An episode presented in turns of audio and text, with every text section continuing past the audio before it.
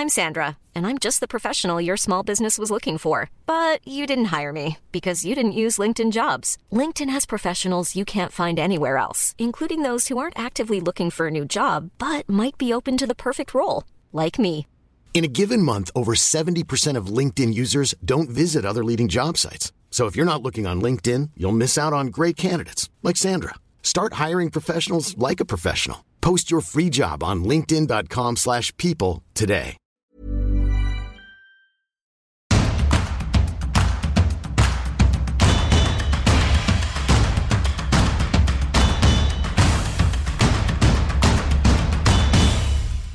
Bonjour à tous et bienvenue dans Tour d'Europe, votre podcast d'actualité du football européen. Je suis Cyril Morin, journaliste à Eurosport. Et ce lundi, on va débriefer en long, en large et en travers le Classico de dimanche et la victoire du FC Barcelone à la dernière minute face au Real Madrid avec Anna Caro. On enchaînera ensuite avec la Ligue 1, Elton Mokoyo pour nous parler notamment du Paris Saint-Germain et du sort réservé à Christophe Galtier. Galtier doit-il rester en fin de saison? Ce sera notre grande question. Et on terminera ce tour d'Europe avec un sujet croisé. Antonio Conte, vu d'Angleterre et vu d'Italie. Pourquoi Conte? Parce qu'il a mis le feu à Tottenham ce week-end après des déclarations très offensives envers sa direction. Vous connaissez le topo, Tour d'Europe est à retrouver en podcast tous les lundis. Il suffit de vous abonner à la page Eurosport FC et vous retrouverez en prime euh, le FC Stream Team tous les vendredis. Et si vous préférez la vidéo, rendez-vous sur eurosport.fr pour retrouver les meilleurs moments de cette émission. Vous connaissez le menu, alors Tour d'Europe, c'est parti. Et allez, on démarre par l'Espagne qui a vu euh, le FC Barcelone s'imposer face au Real Madrid à la dernière minute euh, dimanche. On accueille Anna Caro, notre spécialiste Liga. Comment ça va, Anna? Ça va très bien et toi?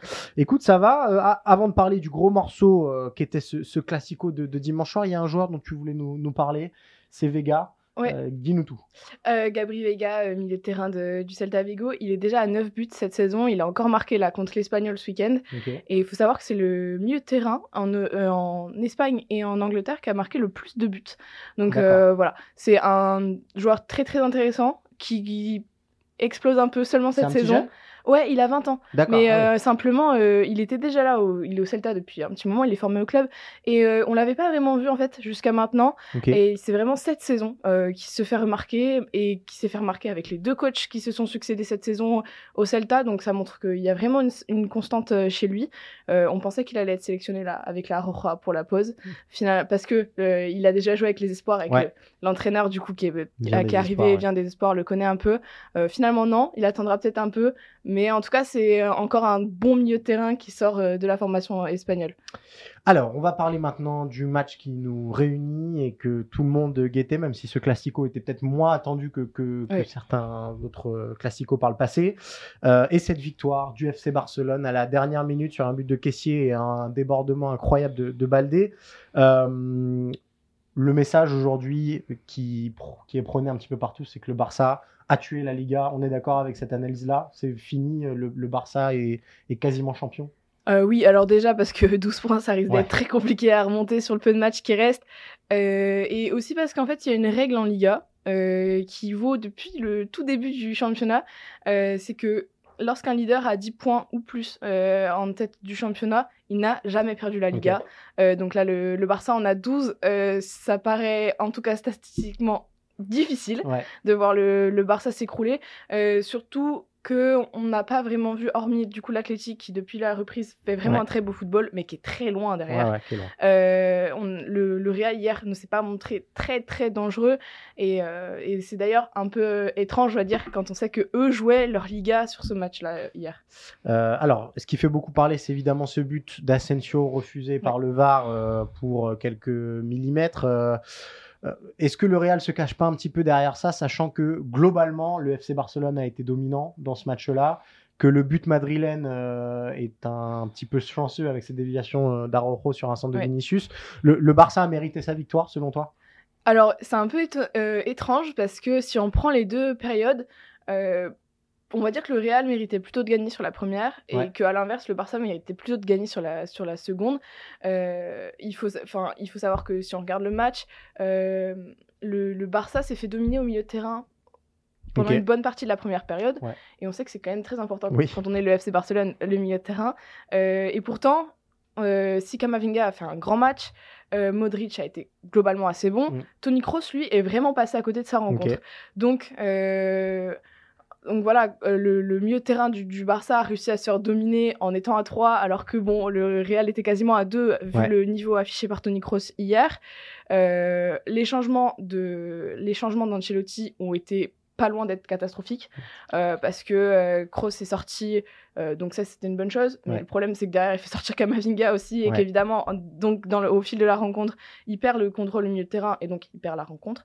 Le Barça a dominé oui en fin de match s'est procuré les meilleures occasions certainement mais ce qui est marrant c'est qu'à la fin du match on a Ancelotti d'un côté et Xavi de l'autre qui disent on méritait la victoire. Alors voilà qui a raison? Si on prend du côté madrilène Ancelotti est quand même largement pointé du doigt euh, parce qu'on a vu encore une fois hier soir un système extrêmement limité qui consiste à passer la balle à Vinicius et espérer qu'il fasse de la magie. Sauf qu'on a vu que Benzema et Valverde étaient vraiment isolés par rapport à l'attaquant brésilien. Euh, que lui, euh, Vinicius, on sait que c'est quelqu'un qui va toujours continuer malgré les échecs, qui va chercher compte, continuellement pendant tout le match à, créer, à aller au duel, etc. Sauf que d'un moment, il se fatigue et c'est normal en fait. quand tout le système repose sur lui, on se rend compte que bah, il suffit en fait de l'isoler lui. Euh, le Barça monte à 2-3 sur lui. Et voilà, fini, le, système euh, Ancelotti ne, marche plus. Euh, donc Ancelotti, c'est vraiment le plus grand perdant finalement de cette, de cette défaite hier parce que aujourd'hui, il commence vraiment à avoir euh, la presse madrilène et les supporters contre lui. Tu, parlais de coupables et de, gens pointés du doigt. Il y en a un nouveau euh, dans la presse madrilène ce matin et notamment chez As. C'est Karim Benzema qui récolte la note ahurissante de 0 sur 10. Euh, on va vous lire une partie de la critique. invisible encore une fois, il n'y avait rien de rien. S'il récupère son attaquant en forme, le Real tient un trésor, mais il l'attend depuis trop longtemps désormais et il n'y arrive toujours pas. Euh, mettre zéro à Karim Benzema sur ce match-là, est-ce que c'est abusé de la part de As? Oui, euh, évidemment que c'est abusé. Parce que, bon, Karim Benzema a effectivement pas fait un grand match, et c'est un peu euh, un pléonasme. Bien sûr. Mais, mais en fait, si on regarde les autres joueurs, je pense à Carvajal, je pense à, à Ferland Mendy qui fait une entrée catastrophique. Euh, donc euh, non, c'est, enfin si on met zéro à Benzema, on va dire qu'il faut mettre zéro à plein d'autres. Mais le problème, c'est qu'effectivement Benzema, il a pas du tout été rassurant ce sur ce match-là. On, se rappelle qu'il est sorti sur blessure euh, contre Liverpool au cours de la semaine, que très vite lui et le staff s'est voulu très rassurant, dire qu'il n'y aurait pas de problème, qu'il serait là, etc. parce qu'il s'était blessé à la cheville, mhm. que lorsqu'il marque contre Liverpool, il se reblesse apparemment. Euh, le problème qu'on a vu hier, c'est qu'effectivement, euh, ce qui faisait la force de, de Benzema, c'est ses petits pas, c'est euh, savoir bien se placer dans l'espace, trouver toujours le, petit endroit et tout. Et là, on sent que physiquement, c'est très compliqué. il a vraiment du mal à retrouver la connexion qu'il avait avec, Vinicius, et ce qui agace aussi fortement le, le, Brésilien, parce qu'il était souvent trouvé pour faire des 1-2, etc. Il se décalait des fois sur le côté gauche pour laisser Vinicius rentrer dans l'axe. Là, il ne le fait plus du tout. Il reste constamment dans l'axe. Euh, il essaye d'être une menace. Euh, beaucoup moins de décrochage. Euh, il, a, il a du mal à peser finalement sur la défense parce qu'il a du mal à faire ses appels en, profondeur. et quand on regarde, surtout quand les ballons qu'il a eu, on a l'impression qu'il avait du mal à tirer. alors, est-ce que c'est sa blessure au quadriceps qu'il a eu pendant le mondial qui fait qu'il a du mal à, envoyer des grosses frappes ou alors c'est cette fameuse blessure à la, cheville. Mais il y a vraiment des questions, en tout cas sur, sur le côté physique de Benzema. Euh, qu'est-ce qui se passe? Pourquoi il, est, pourquoi il est si faible euh, physiquement? Euh, et pourquoi aussi le Real Madrid n'a pas anticipé sur cette saison, du, cette saison de Benzema, pourquoi ils n'ont pas recruté un numéro 9 Ça, ça avait été pourquoi, et pourquoi démarrer avec Benzema un classico quand on sait qu'il n'est pas à 100% et que c'est un match qui va demander beaucoup d'intensité? Euh, J'aimerais qu'on parle maintenant du, vainqueur parce que paradoxalement, on parle beaucoup du, du Real cette saison parce qu'il y a la Ligue des Champions, parce que ça reste le Real Madrid. Il n'empêche que j'aimerais bien avoir ton avis sur la saison du Barça au global. Euh, moi, j'ai beaucoup de mal à la juger, euh, si je suis très honnête, euh, parce que le Barça domine cette Liga, va être probablement champion, parce que le Barça sort de trois classiques consécutifs gagnés. C'est un record d'ailleurs. Voilà. C'est la première fois que ça arrive. Il est en demi-finale de la Coupe du Roi après avoir gagné la manche face au Real, justement. Mais à côté de ça, il y a cette élimination en poule en Ligue des Champions et cette élimination en 16e de Ligue Europa face à Manchester United. Comment on juge la saison barcelonaise euh, alors c'est assez compliqué parce que si on regarde, euh, on se rend compte que le Barça dépend quand même pas mal d'un joueur, c'est Pedri. Euh, et que même si hier ils s'en sortent, on a vu que sans Pedri au milieu de terrain c'était quand même très compliqué, surtout en, première période. que Gavi n'a pas le, ne, peut pas en fait faire ce que fait Pedri, même si on y a cru un, temps. donc on a déjà ce, cette un peu cette dépendance de Pedri, qui est beaucoup moins accentuée que la dépendance du Real Vinicius, mais qui existe un peu.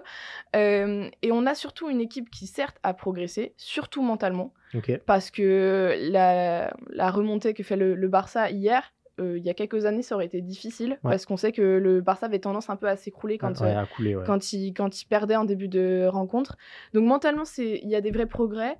Euh, offensivement, on sent qu'il y a encore pas mal de choses à ajuster parce que Lewandowski, ok, hier, il fait une talonnade sublime qui permet au ah, Barça de, de, gagner.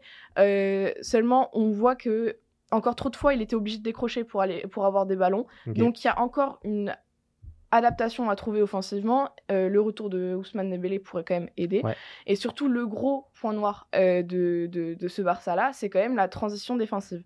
C'est-à-dire que on est euh, en mars et on, a l'impression que le Barça n'a toujours pas trouvé la, la, clé sur les transitions défensives. Hier, d'ailleurs, c'est Sergi Roberto qui perd un ballon assez haut et très vite Bousquet se retrouve euh, complètement largué par Dani Ceballos, il n'arrive plus à le rattraper euh, et il sait que derrière Christensen qui est pas rapide lui non plus, bah il met du temps à revenir.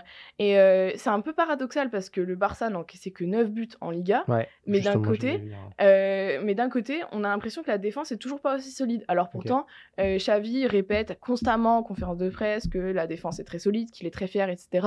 Sauf que oui, il semble quand même oublier certaines phases de transition où le Barça a été pris à défaut. donc il y a encore tout ce tout ce travail là à faire. Et et en fait, euh, le, ce qui est inquiétant un peu dans, dans le fait que le Barça ait 12 points d'avance sur cette Liga en proposant un jeu qui n'est pas abouti, faut le dire, euh, parce qu'on n'est pas sur le, le, Barça de Guardiola, etc. Hein. Il manque encore beaucoup d'éléments pour que le Barça, en tout cas, euh, puisse être au niveau de ce qu'on attend, à savoir qu'un un club, un, ouais, ouais, et, un club qui, qui même ne se fait pas peur en fait sur des rencontres contre Almeria, Elche, etc. et donc ce, travail-là, après, il s'expose derrière en Coupe d'Europe et on voit, euh, on voit en fait tous les défauts aussi de la Liga. Mais je te coupe Anna parce que euh, on a vu les difficultés euh, espagnoles en, Europe cette saison. Il y a le Real qui est encore en lice en, Ligue des Champions, il y a FC Séville en Ligue Europa. Malgré tout, ce que tu nous dis là, c'est que la Liga perd du terrain ou en tout cas dans, dans l'approche moderne que réclame le football européen, la Liga n'y est pas encore. Oui, c'est ça, tout à fait. Euh, on parle euh, souvent de l'intensité dans le football moderne, mhm. et clairement, la Liga n'est pas encore à ce niveau-là, parce qu'hier, ok, euh, le Classico, c'était un bon niveau d'intensité, mhm. mais c'est rare de voir des matchs d'un tel, d'un tel niveau. on a souvent des, des matchs, surtout l'après-midi, qui sont quand même sur un rythme très tranquille et qui ne prépare pas suffisamment euh, à la Ligue des Champions, qui, aux Coupes européennes. Euh, le, le, Barça a pâti de ces problèmes justement de transition euh, face, à, face à Manchester United. Et finalement, le, le Barça est un peu la symbolique de, ce que, de ce qui manque à la Liga pour passer un cap. c'est un peu dommage parce qu'au final, on se rend compte que la Liga régresse. D'ailleurs, euh, le Classico hier était plus aussi suivi parce qu'il y avait plus Messi, il y avait plus Ronaldo. Euh, donc, euh, c'est aussi un message, je pense, de voir que le Barça arrive à 12 points d'avance sans être, flamboyant et en gagnant pas mal de matchs, juste 1-0, même contre des petites équipes. Et ben voilà pour le débrief de ce classico avec euh, Anna Caro. Merci beaucoup Anna. Euh, bah, on se voit bientôt peut-être pour parler de cette Espagne New qui nous attend sur ce rassemblement international. Et nous on va continuer ce tour d'Europe. On retourne en France pour parler du Paris Saint-Germain. Nous voici donc euh, en France. On accueille Elton Mokolo, notre spécialiste Ligue 1. Comment ça va Elton? Salut Cyril, je vais très bien parce qu'on a eu quand même une journée de Ligue 1 qui a été très importante, un resserrement, et je dis bien entre guillemets un resserrement au sommet de la Ligue 1, avec le PSG qui a quand même perdu 3 points par rapport à l'Olympique de Marseille. Ça nous laisse augurer un sprint final qui peut être très intéressant. On parlait de, Reims la semaine passée et de Will Steele. Euh, on savait que la pression était sur les épaules de Marseille et notamment de Igor Tudor. Euh, finalement, cette victoire, elle fait beaucoup, beaucoup de bien à l'OM, autant comptablement que même mentalement, j'ai envie de dire. Pour moi, c'est une victoire de caractère, une victoire de personnalité pour l'Olympique de Marseille parce qu'il faut quand même resituer le contexte. Lens avait gagné face à Angers, Monaco avait gagné face à Ajaccio et l'Olympique de Marseille devait impérativement gagner face à une formation qui n'avait pas perdu depuis 19 matchs. On avait parlé la semaine dernière. Petite parenthèse, j'aime bien guigner les équipes, c'est-à-dire j'ai parlé de Monaco, j'ai parlé de Nice, j'ai parlé de Reims. Les chats noirs de la Ligue 1. Ça ne gagne pas derrière. Mais tout ça pour revenir sur l'Olympique de Marseille. Le match était très important parce qu'il fallait gagner. Il l'a emporté avec un peu de réussite parce que Reims touche à deux reprises le poteau, mais c'est une victoire qui est quand même très importante parce qu'il fallait retrouver cette deuxième place et passer la trêve internationale avec un total de points qui est quand même très intéressant. Il faut savoir que l'Olympique de Marseille, à ce stade de la saison, c'est le meilleur total de points depuis la saison 98-99. bon, à l'époque, ils avaient terminé deuxième. Bon, alors, on leur souhaite potentiellement ce résultat, voire même mieux, puisque dans le même temps, quelques heures auparavant, le PSG a été battu à domicile par Rennes, une équipe rennaise qui restait sur une série de résultats euh, déconcertantes, mais pas dans le bon sens du terme. Euh, comment on explique cette nouvelle défaite parisienne à domicile face à Rennes euh, et avec bon, une première mi-temps où il y a deux trois occasions et un Steve Mandanda en état de grâce, mais pour le reste, un manque de révolte assez flagrant.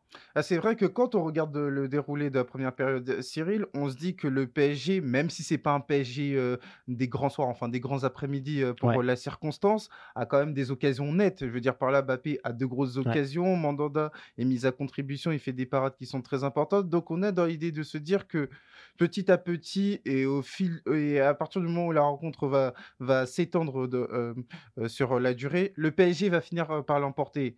Ensuite arrive le but de Toko Ekambi et là on a vu plutôt une mauvaise réaction du PSG parce qu'on a vu un écroulement. C'est-à-dire que tu prends un but avant la pause, un but après la pause. Clairement, tu finis mal ta première période, tu, tu, entames mal ta deuxième période. Et par rapport à ça, on a vu que face à un Rennes clinique, le PSG n'a pas été en mesure d'afficher une réaction positive. Alors que on était sur un PSG qui, sans être souverain, sans être impérial, avait quand même eu des occasions nettes. Et donc, pour moi, la réaction pose problème. La réaction à partir du 1-0 pose problème parce que, comme l'a dit Galtier, on peut parler de résignation. Résignation, c'est pas forcément quelque chose que j'entends parce que tu l'as évoqué il y a quelques secondes. Rennes n'arrive pas dans une bonne dynamique. Il faut savoir que Rennes, à l'extérieur, c'est des victoires face à l'Arnaca, face à Angers, face à Strasbourg et face à Nantes avant le PSG.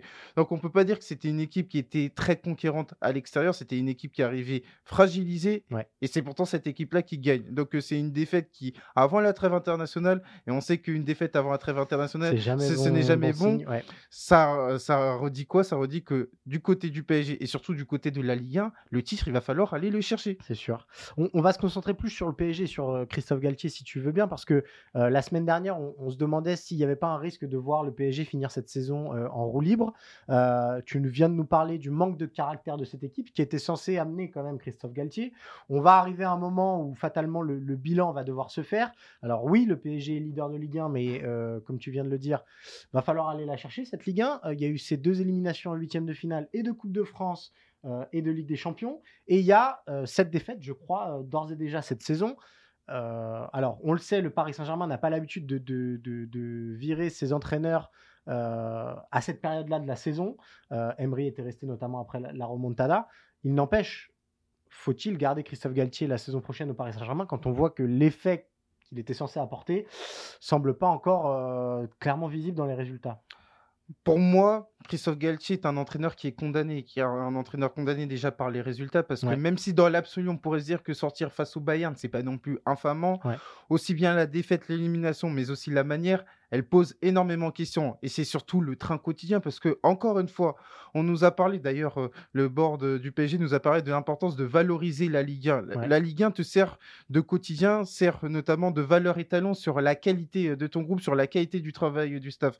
Force est de constater que même si le PSG, encore une fois, a une situation qui en Ligue 1 est quand même très confortable à ce stade de la saison, la forme, ce que tu diffuses notamment match après match est vraiment inquiétant. Et par rapport à ça, pour moi, Christophe Galtier est un entraîneur qui est condamné. Maintenant, il y a une forme de consensus parce que je pense que du côté du PSG et du côté de la direction, on veut pas être, non plus être alarmiste parce qu'on se réfugiera derrière le résultat, derrière l'idée que le PSG a 7 points d'avance, mais qu'à côté de ça, on voit un PSG qui va, il va falloir aller le chercher ce titre parce que au retour de la trêve internationale, il y a Lyon, bon, même si Lyon faudra contextualiser, il y aura une demi-finale de, Coupe, de, France, il y a Nice qui depuis euh, est arrivé travaille très bien, et il y a Lens. Lens a perdu au match aller à Bollard sur le score de 3 buts 1. Donc clairement du côté du PSG, on l'attendait notamment cette capacité à rebondir après le Bayern et de se dire que l'élimination face au Bayern n'était pas une fin en soi, n'était pas une fin de saison. Il n'y avait pas cette théorie de être en roue libre à avoir. Et que donc par rapport à ça, on voit que le PSG, notamment sur cette capacité à gagner et à convaincre, ne fait pas les choses bien. Et donc Christophe Galtier est comptable de ça. Alors, euh, Christophe Galtier, on l'a interrogé évidemment en conférence de presse sur son avenir, et il a utilisé ces mots, il faut tout replacer dans son contexte. Juste avant, il avait notamment pointé du doigt euh, bah, ses manques dans l'effectif, le fait d'utiliser beaucoup de jeunes, euh, et qu'il avait, je vais vous lire sa déclaration parce qu'elle est quand même assez symptomatique. Vous avez la sensation, peut-être à raison, donc il parle aux journalistes que mes joueurs n'ont pas tout donné, mais mettez-vous à la place des joueurs qui ont préparé le match avec 8 absents et qui rentrent dans le vestiaire avec des, des jeunes pardon, du centre de formation qu'ils ont dû voir une ou deux fois à l'entraînement. Il y avait déjà eu cet épisode euh, post-Bayern sur euh, le, fait de pointer du doigt un petit peu euh, Abou sur la, faute de, Marco Verratti sur l'ouverture du score du Bayern. son discours sur les jeunes devient aussi un petit peu compliqué à suivre. on l'a vu valoriser Warren Zaire-Emery expliquer qu'il fallait faire de la place à ces jeunes, mais dans les moments compliqués, bah, il passe un petit peu pour les boucs émissaires. Tu sais, Cyril, ça me fait penser à une phrase de l'ancien entraîneur du PSG, Mauricio Pochettino, qui expliquait lors de sa première conférence de presse que on est esclave de ses propres mots. Et bien justement, je vais sortir la déclaration de Christophe Galtier. Lors de sa première conférence de presse, il t'explique l'importance d'avoir un groupe réduit, de dégraisser le mammouth parisien parce que l'effectif était pléthorique. Ensuite, au mois de janvier, pour valoriser le centre de formation, il t'explique encore une fois l'importance d'avoir un effectif réduit. Par la force des choses, tu as un effectif réduit parce que tu as en plus euh, des blessures.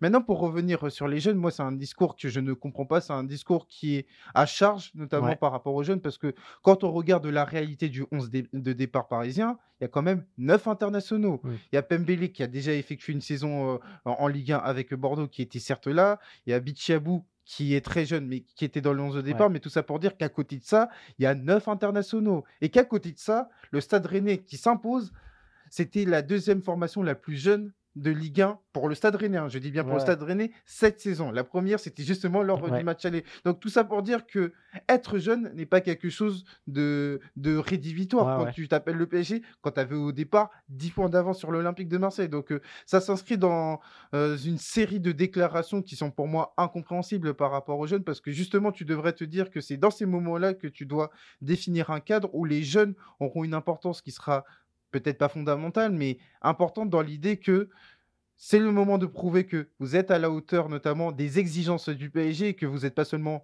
le futur, mais vous êtes aussi euh, le présent. Zahir Emery a été intronisé et il a quand même réussi des performances qui ont été euh, louées, notamment par Christophe Galtier, louées par l'opinion publique. Donc je ne te dis pas qu'il y aura des Zahir Emery à chaque rencontre pour le PSG, mais qu'à côté de ça, tirer à boulet rouge sur les jeunes, moi, c'est quelque chose que je ne comprends pas. Il y a aussi quelque chose de. Je ne sais pas s'il faut s'inquiéter de ça, mais on a vu le Parc des Princes chanter pendant tout le match hier. Il n'y a, a, pas du tout ce parfum de crise qui aurait logiquement pu s'installer. Et on a cette équipe qui est presque l'équipe la plus antipathique de l'RQSI. Est-ce que ça aussi, c'est pas inquiétant de voir aucun aucun sentiment d'urgence en fait à tous les niveaux au Paris Saint-Germain. Bah pour moi, Cyril, il n'y a rien de pire que l'indifférence. Ouais. Et moi, c'est précisément ce que je ressens quand j'ai vu euh, euh, ce qui s'est passé hier. Bon, alors, les supporters, ils ont été dans leur rôle, ils ont chanté, bien évidemment.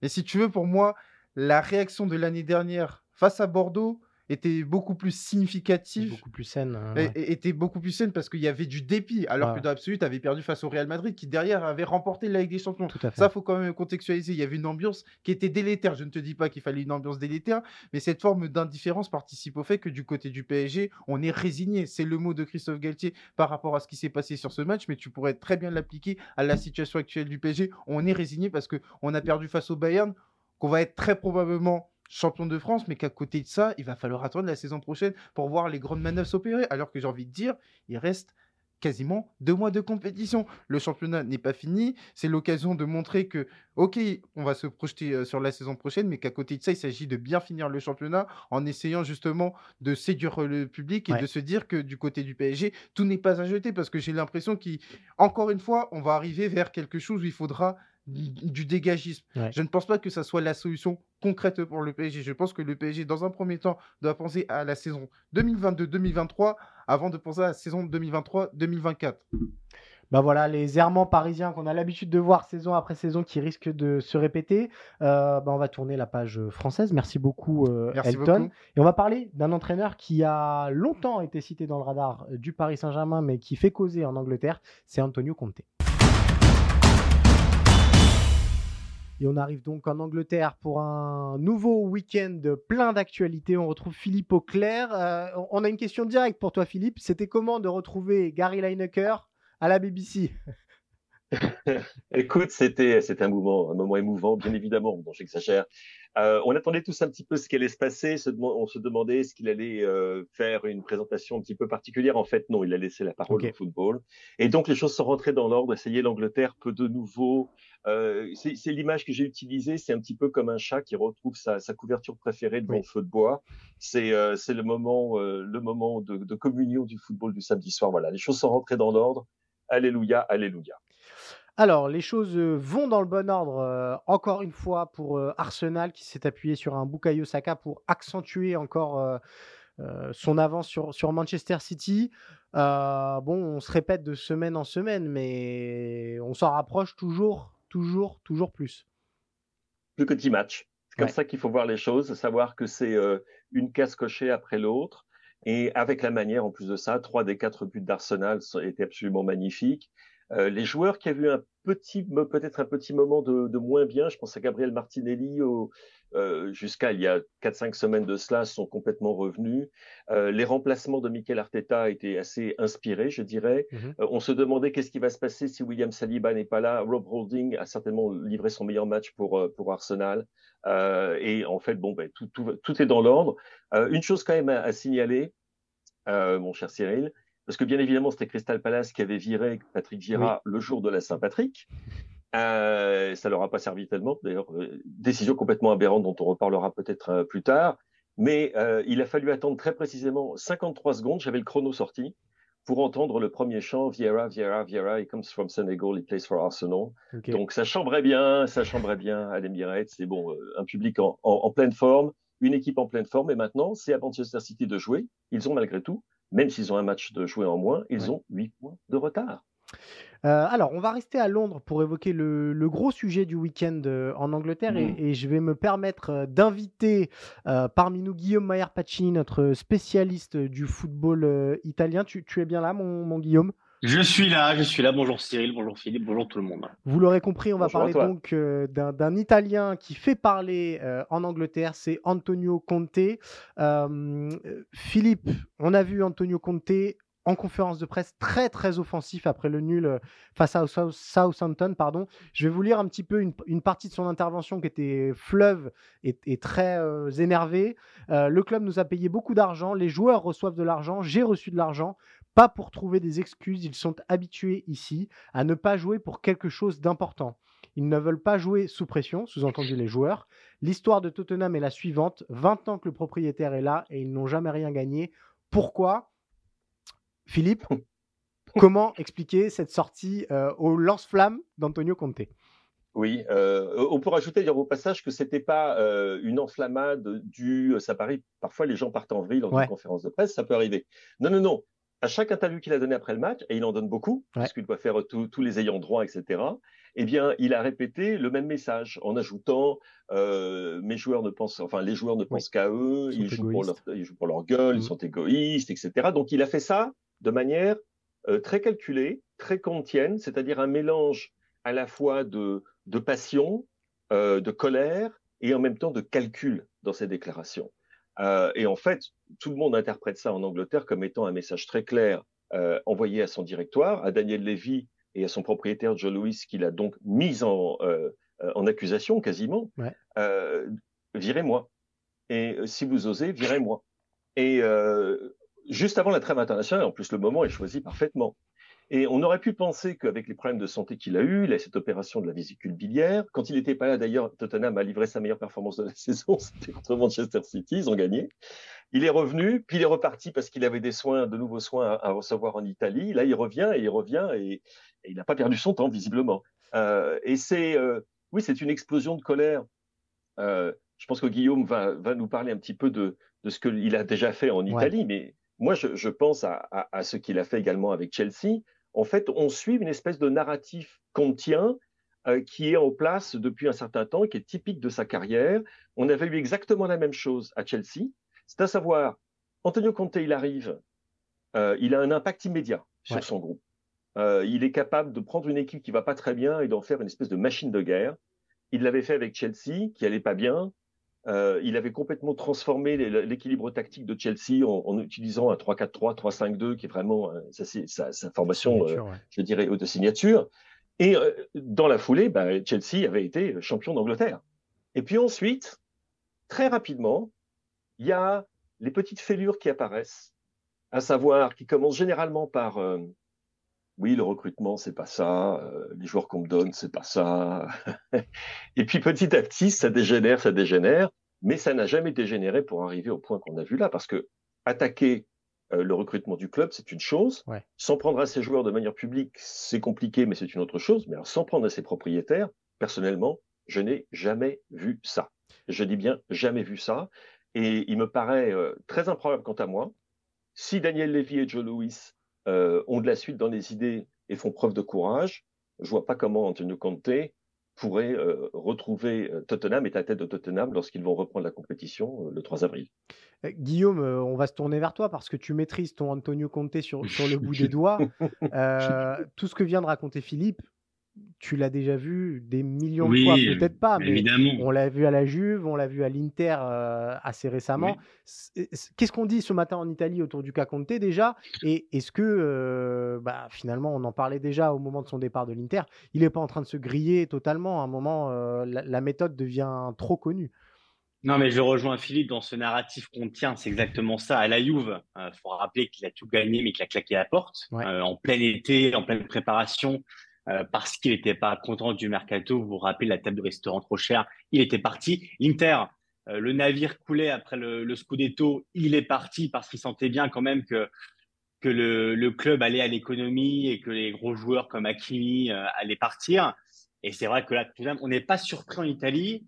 On sentait le vent tourner depuis quelques temps. Philippe s'en rappelle, il l'a vu dans la conférence de presse que sa famille lui manquait. On mmh. sent quand même qu'il prépare le terrain. Moi, j'ai suivi les conférences de presse avant la double confrontation face à l'AC Milan en huitième de finale. Et je l'ai trouvé tellement gentil avec l'AC Milan. Je l'ai trouvé tellement. et j'ai vu, ouais, j'ai vu en fait un, entraîneur quand même qui prépare le terrain séduction, pour revenir en Italie. Alors je sais qu'en France parfois on en parle au PSG parce que c'est une rumeur qui revient incessamment depuis des années. Mais en Italie vraiment on a la sensation euh, que lui veut revenir près de sa famille et qu'en Serie A, voilà, la Serie A lui manque et que lui, clairement, prépare le terrain. Alors, il le fait de manière toujours explosive, comme l'a dit Philippe, et il s'en est même pris à l'histoire récente de Tottenham en parlant de trophées euh, qu'il ne gagne pas depuis, depuis des années. Mais oui, c'est un, classique de Conte parce que c'est un entraîneur qui est évidemment très réputé, parce qu'il faut rappeler aussi ce qu'il a fait avec la sélection italienne à l'époque, à l'Euro 2016, avec un effectif qui était assez moindre. Il les avait emmenés en quart de finale quand même en, en étant éliminé face à l'Allemagne. Mais c'est vrai que Conte part toujours en claquant la porte. Ça se passe jamais bien ça se passe toujours mal. Et les ruptures avec lui, c'est comme avec une ex, Cyril, tu, voilà, soit ça se finit bien, soit ça se finit mal. Lui, c'est, c'est, lui, quand il est en couple avec un club, ça se finit toujours mal. Et, comme l'a dit Philippe, honnêtement, j'ai du mal à le voir rester. Alors, peut-être pas de manière imminente, mais en tout cas, à la fin de la saison, pour moi, avec Tottenham, dans tous les cas, la rupture est actée. Et après, il faudra voir s'il arrive à prendre son chèque comme lui, probablement, l'espère. Philippe, je vais me faire l'avocat du diable parce qu'on est en train de charger le pauvre Antonio Conte. Euh, oh, ce qu'il dit, sur, dit sur Tottenham, au fond, euh, il le dit de manière très frontale en s'en prenant euh, au propriétaire, mais c'est des termes qu'on a retrouvés par le passé, notamment dans la bouche de, José Mourinho. Est-ce que là aussi, il met quand même le doigt sur une spécificité de Tottenham qui a du mal à, premièrement, euh, passer, euh, tourner la page euh, Mauricio Pochettino, mais à surtout convertir parfois des très bonnes saisons en titres. c'est le vrai problème des Spurs ces dernières années, non? Oui, enfin, il faut quand même. Il faut quand même un petit peu mitiger le jugement parce que, mine de rien, Tottenham était en Ligue des Champions, ils sont sortis face à Milan AC. S'ils sont en Ligue des Champions, ils le devaient à Antonio Conte. Ouais. Ça, faut le reconnaître. La deuxième chose, c'est qu'ils sont passés en effet tout près avec Mauricio Pochettino euh, d'avoir une équipe qui soit performante au plus haut niveau. Euh, ça n'a pas fonctionné. Et au passage, Mauricio Pochettino est libre hein, mhm. de contrat. Euh, Et d'après ce que l'on dit, il ne serait pas totalement contre l'idée de, de, revenir à Tottenham, même si les choses s'étaient mal finies avec l'équipe euh, euh, lors, de, sa première, euh, de son premier passage. au passage, je, fais je te fais une petite passe, mon cher Guillaume, sur une petite transversale, parce que j'ai une question à te poser à laquelle tu pourras répondre. C'est qu'on m'a dit qu'il pourrait éventuellement rebondir à la S Roma. Je n'en dis pas plus. Je reviens à Antonio Conte et, et, à, ce, à ce cas Tottenham. Le fait est que Tottenham, a, ce n'est pas l'argent qu'il dépense pour ce qui est du recrutement. Euh, quand on voit les joueurs qu'ils ont fait venir, ils ont dépensé de l'argent. Il y a quand même une chose extraordinaire qui, à mon avis, symbolise la saison de Tottenham, c'est que ils payent quand même 60 millions pour faire venir Richard Richard Richarlison marque le but du mondial, entre guillemets.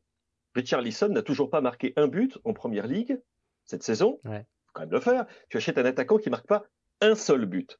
Et il est blessé en plus. Donc il pourrait terminer sa saison un attaquant à 60 millions sans ayant marqué un seul but. Il faut dire qu'Antonio Conte ne lui a pas fait souvent confiance. Donc c'est vrai qu'il y a un, problème à ce niveau-là. C'est euh, il dépense de l'argent, mais il ne le dépense pas bien. Les choix d'entraîneurs ont parfois été absolument sidérants. Euh, ne pas oublier quand même que lorsque euh, Mauricio Pochettino est parti, on a eu une triplette d'entraîneurs qui sont complètement contre l'ADN du club, c'est-à-dire c'est une, le, Tottenham a la réputation d'être une équipe qui fait du beau jeu. Mauricio Pochettino nous avait, c'est vrai, créé une équipe qui était magnifique à voir. Et là, tout d'un coup, qu'est-ce qu'on fait? On fait venir José Mourinho, euh, on fait venir, euh, mon Dieu, comment s'appelle-t-il déjà, l'ancien entraîneur des Wolves? Euh, le, nom va me revenir, mais c'est pas grave. Parce que j'ai aussi le, le, trou. Attends, on va vérifier en direct. c'est effrayant. Le barbu, voilà. Euh, euh, et, euh, comment dire, là aussi, ça se passe, ça se passe plutôt bien au niveau des résultats pour commencer, mais ensuite le football est tellement indigeste et insipide qu'il s'en va. Ensuite, on fait venir Antonio Conte, ça fonctionne bien la première saison, mais le jeu n'est pas franchement enthousiasmant. Et on peut en effet se poser des questions sur sur les choix que, que, fait ce club depuis depuis très longtemps. En plus de ça, la décision forte qu'ils ont prise lors de ces 20 dernières années, c'est de renouveler ce stade. Ils ont donc un problème qui est celui de payer la construction de ce stade au passage absolument magnifique, l'un des plus beaux mmh. d'Europe, sans, le moindre doute, mais qui grève bien évidemment les finances du club. En même temps, ils essayent de vendre ce club. On sait qu'il y a eu des touches à droite et à gauche, que par, comme par hasard, on a beaucoup parlé d'un investissement possible euh, du Qatar euh, à Tottenham. Ça, maintenant, c'est parti, on n'en parle plus puisqu'ils sont sur Manchester United. Euh, donc, c'est vrai que c'est un club qui, au niveau de la gestion, par moments, ça laisse pantois. Mais est-ce que le club est responsable du fait que le courant ne passe plus entre Antonio Conte et ses joueurs? Je ne le pense pas. Est-ce que le club est responsable du fait que les sélections de d'Antonio Conte sont parfois un petit peu difficiles à comprendre. Euh, c'est pas quand même la faute du club. Il faut absolument faire venir Perisic parce que c'était l'un de ses lieutenants. Il le fait venir. Bon, il, il, le fait jouer piston. je veux bien, c'est un excellent joueur, mais bon, il a quand même il est moins jeune que, je ne sais pas, Bukayo Saka euh, ou que Bernardo Silva même. Donc, et, il a, le recrutement a été bizarre. Et le recrutement ne, fonctionne pas. Il y a des trous béants dans cet effectif. Il y a aussi euh, des, joueurs qui ont complètement disparu de la circulation, dont on pensait qu'ils allaient devenir euh, des piliers du club. Ben, voilà, ils ont, disparu. Et, voilà, puis on se retrouve dans ces situations qui, en effet, est en partie attribuable à la gestion du club depuis des années et des années et des années. On se souvient que le dernier titre, c'était la Coupe de la Ligue avec Juan de Ramos en, en 2008, excuse-moi. Mm. Je voulais pas quand même être trop dur avec Tottenham. Euh, mais depuis, euh, depuis, bon, il y a la finale perdue de la Ligue des Champions, puis c'est à peu près tout. Alors, euh, Espirito Santo Nuno, qu'on n'a pas retenu parce qu'il est resté 4 mois, grosso modo, chez les Spurs. Guillaume, on, alors on, a parlé d'Antonio Conte de Tottenham. Moi, il y a quelque chose qui me turlupine, c'est que euh, Philippe vient de parler de touches potentielles avec l'AS Roma au cas où euh, Mourinho ne, venait à partir. Mais mm. euh, est-ce qu'il peut encore prétendre à entraîner des clubs XXL, que ce soit en Italie ou en Europe? Est-ce qu'il a encore un marché maintenant qu'on a vu ses méthodes depuis le temps? Écoute, il a, il, a, il a une réputation quand même de gagnant en Italie parce que même si ça se finit toujours mal et on vient l'expliquer longuement, euh, Conte a toujours les résultats. Comme a dit Philippe, il a ramené Tottenham en, Ligue des Champions, il a ramené l'Inter au Scudetto, il a fait gagner la Juve. On rappelle quand il arrive à la Juve, la Juve venait de finir septième avec Del Neri, donc euh, il a créé ce cycle euh, gagnant de la Juve après l'arrivée d'Allegri. Donc euh, il a toujours une grosse cote quand même sur le marché italien Philippe a parlé de la Roma, c'est vrai, parce que Mourinho, dans un autre style, mais prépare aussi, lui aussi, doucement, on le sent, son départ possible en fin de saison. Milan, là, c'est Milan, si ça va pas avec des champions l'année prochaine dans le top 4, bah, Pioli pourrait aussi partir. Inzaghi est sur la sellette du côté de l'Inter. Donc, à la Juve, Allegri, euh, il a un gros contrat, mais c'est aussi complexe. donc, euh, c'est possible de voir euh, Conte revenir à la, à la Juve un jour alors, écoute, ou à l'Inter dans un futur proche? Alors écoute, tout le monde me demande. Alors, ce qui est vrai, c'est qu'Agnelli, à l'époque, quand il était encore président de la Juve, avait réentamé les contacts pour faire une sorte de paix et d'armistice avec Conte. Alors, on le rappelle, Agnelli n'est plus là, mais en tout cas, on sent que entre Conte et la Juve, l'histoire s'est mal finie, mais on va dire que la rupture. les morceaux, quoi. Ouais, voilà, c'est deux ex, Cyril, qui flirtent encore un peu. Euh, L'Inter, avec Marotta, voilà, il y a toujours quand même cette estime entre les deux, même si là aussi, c'est pas bien fini.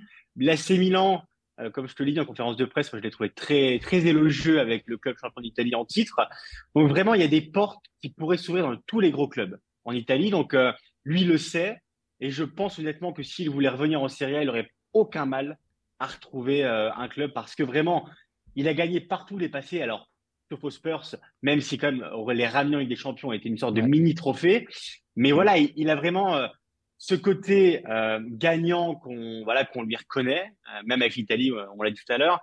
Et il y a aussi ce côté, bah, quand tu prends Conte, tu le prends avec son caractère, tu le prends avec ses facéties et, et c'est son côté un peu, on va dire, c'est la, c'est le côté face de la pièce, le côté pile, c'est le côté gagnant, le côté face, c'est son caractère. Mais en tout cas, en Italie, sa cote, elle est très élevée et, honnêtement, elle n'a pas bougé. Même si du côté de l'Inter et même des supporters de l'Inter, je, vois quand même assez de, réticence parce que voilà, on, a beaucoup rapporté. Ouais, puis on a, quand même beaucoup vu ce qu'il a dit tout à l'heure, la conférence de presse a été beaucoup relayée en Italie. Euh, ce qu'il avait dit avec Richarlison aussi, hein, il y a eu cette, sorte de pic en conférence de presse. Donc, euh, n'a pas forcément envie de repartir là-dedans. Mais en tout cas, voilà, si lui voulait revenir, je pense qu'il n'y aurait aucun mal euh, à retrouver un club qui offrira quand même un salaire euh, qui est assez élevé. Alors, je ne sais pas combien Philippe il touche aujourd'hui à Tottenham, mais c'est assez élevé. J'ai trouvé des sources euh, à 17 millions d'euros, donc je ne sais pas quel club euh, italien va pouvoir se permettre ça. Impossible. Mais Impossible. ça aussi, Philippe, sur la perception peut-être dans le marché anglais pour le futur d'Antonio Conte. quand il était à Chelsea et qu'il leur fait gagner la Première Ligue, on se dit c'est une référence du, sur le marché actuellement. On se souvient qu'en 2021, au moment où il reprend Tottenham, son nom avait aussi circulé peut-être à Manchester United. Est-ce que dans le panorama actuel de Première Ligue, Antonio Conte est encore vu comme une référence où on a compris que euh, bon, c'était un super entraîneur euh, pour euh, les années 2010, mais peut-être que pour les années 2020 qui s'ouvrent, il, correspond un peu moins à ce, que, ce dont a besoin, ce dont ont besoin les gros clubs anglais. Si on regarde les gros clubs anglais, tous ceux qui sont en place sont en place très très solidement. Pep Guardiola à Manchester City, est-ce la peine de, le signaler? Eric mmh. Tenak fait du très très bon travail à Manchester United. Mikel Arteta, je pense qu'Arsenal voudrait le signer à vie. Newcastle, Newcastle, Newcastle, Newcastle, mais peut-être pas encore maintenant. Ils sont encore en phase de transition. Eddie Howe est, est celui qui, qui, tient la baraque et il n'y a aucune raison pour le moment de, se séparer d'Eddie Howe. En plus de ça, euh, Newcastle est juste derrière Tottenham hein, pour la course dans le top 4 et ils ont joué deux matchs en moins. Donc il est mm. tout à fait possible que Newcastle passe devant Tottenham. Euh, Liverpool, pas une seconde. Ça, j'y crois pas une seconde. Euh, on peut continuer comme ça. Hein, on fait dans, le classement, qui, qui est-ce qui reste Il va rester bah, ceux qui montent. Des outsiders va très bien. Euh, Brighton de Zerbi, au passage, merci Guillaume. Moi, j'ai toujours pensé que c'est un entraîneur magnifique. Il le prouve et le reprouve. Ça fait tellement plaisir de voir de Zerbi réussir comme ça avec Brighton. C'est une équipe absolument enflammante à voir jouer. Et on peut continuer comme ça. Non, il n'y a pas de place. Il n'y a pas de place. Et euh, on peut regarder. Alors, il y aurait éventuellement euh, en Allemagne, c'est pareil. Je regarde les gros clubs, les grosses cylindrées. Je vois pas d'ouverture. en Espagne, ça serait assez rigolo, mais je j'en vois pas non plus. Mm. Donc, c'est en effet, tout le monde tout, en plus de ça, je ne veux pas dire qu'il est casanier, mais il aime son Italie. ah oui. Hein? oui, oui, Ça, euh, et sa famille aime son Italie. Et, il adore sa famille. Euh, voilà. Et sa euh, famille est là-bas de toute façon. Hein. Lui, il veut revenir pour ça aussi. Hein. Il, dit, bien sûr. il veut revenir pour sa famille. Après, Cyril, la question que moi je te pose pour le coup, mais à Paris, euh, il y a une place qui va se libérer, j'ai l'impression, euh, si bah, Christophe Galtier s'en va. On vient d'en parler avec Elton, il, faudra voir euh, les déroulés. C'est un nom qui circule beaucoup ces dernières années, mais il y a aussi tous les risques que, ça comprend. C'est-à-dire que prendre Antonio Conte au Paris Saint-Germain, c'est aussi prendre le risque d'une implosion totale. et déjà que c'est le feu, ah mais alors là, c'est un incendie généralisé qui pourrait provoquer. Quoi. Ce serait ouais, le parfois, pyromane. Parfois, parfois, tu sais, parfois, mon cher Cyril, lorsque tu as des grands incendies, qu'est-ce que tu fais pour les éteindre? Tu fais exploser une bombe. Le souffle fait, exploser, met le, feu par terre. Donc, à la limite, moi, très honnêtement, PSG, je le vois bien. Hein. En plus de ça, lui qui aime le 3-4-3, il a l'effectif pour PSG. Il y a de quoi faire, c'est sûr. Il y, a de quoi faire. Euh, pour ce qui est de museler les, joueurs qui ont besoin d'être muselés, je ne pense pas que lui, ça gênera trop. Mais c'est plutôt les joueurs parisiens qui vont être un peu surpris, je pense. Ah, ça, c'est vrai que ça risque de changer quelques habitudes. Ça risquerait, pardon, excuse-moi, de changer quelques habitudes. Mais c'est vrai que je le vois bien sur le banc du PSG. En plus, bon, euh, c'est plus, encore plus simple pour aller euh, de, Paris en Italie. C'est très, très, facile. Bah, merci beaucoup, messieurs. C'était un plaisir de vous avoir tous les deux pour discuter du cas Antonio Conte. Nous, on va tourner la page de ce numéro. On va se donner rendez-vous la semaine prochaine, même jour, euh, même heure notamment pour parler de la trêve internationale. D'ici là, portez-vous bien et suivez le football européen.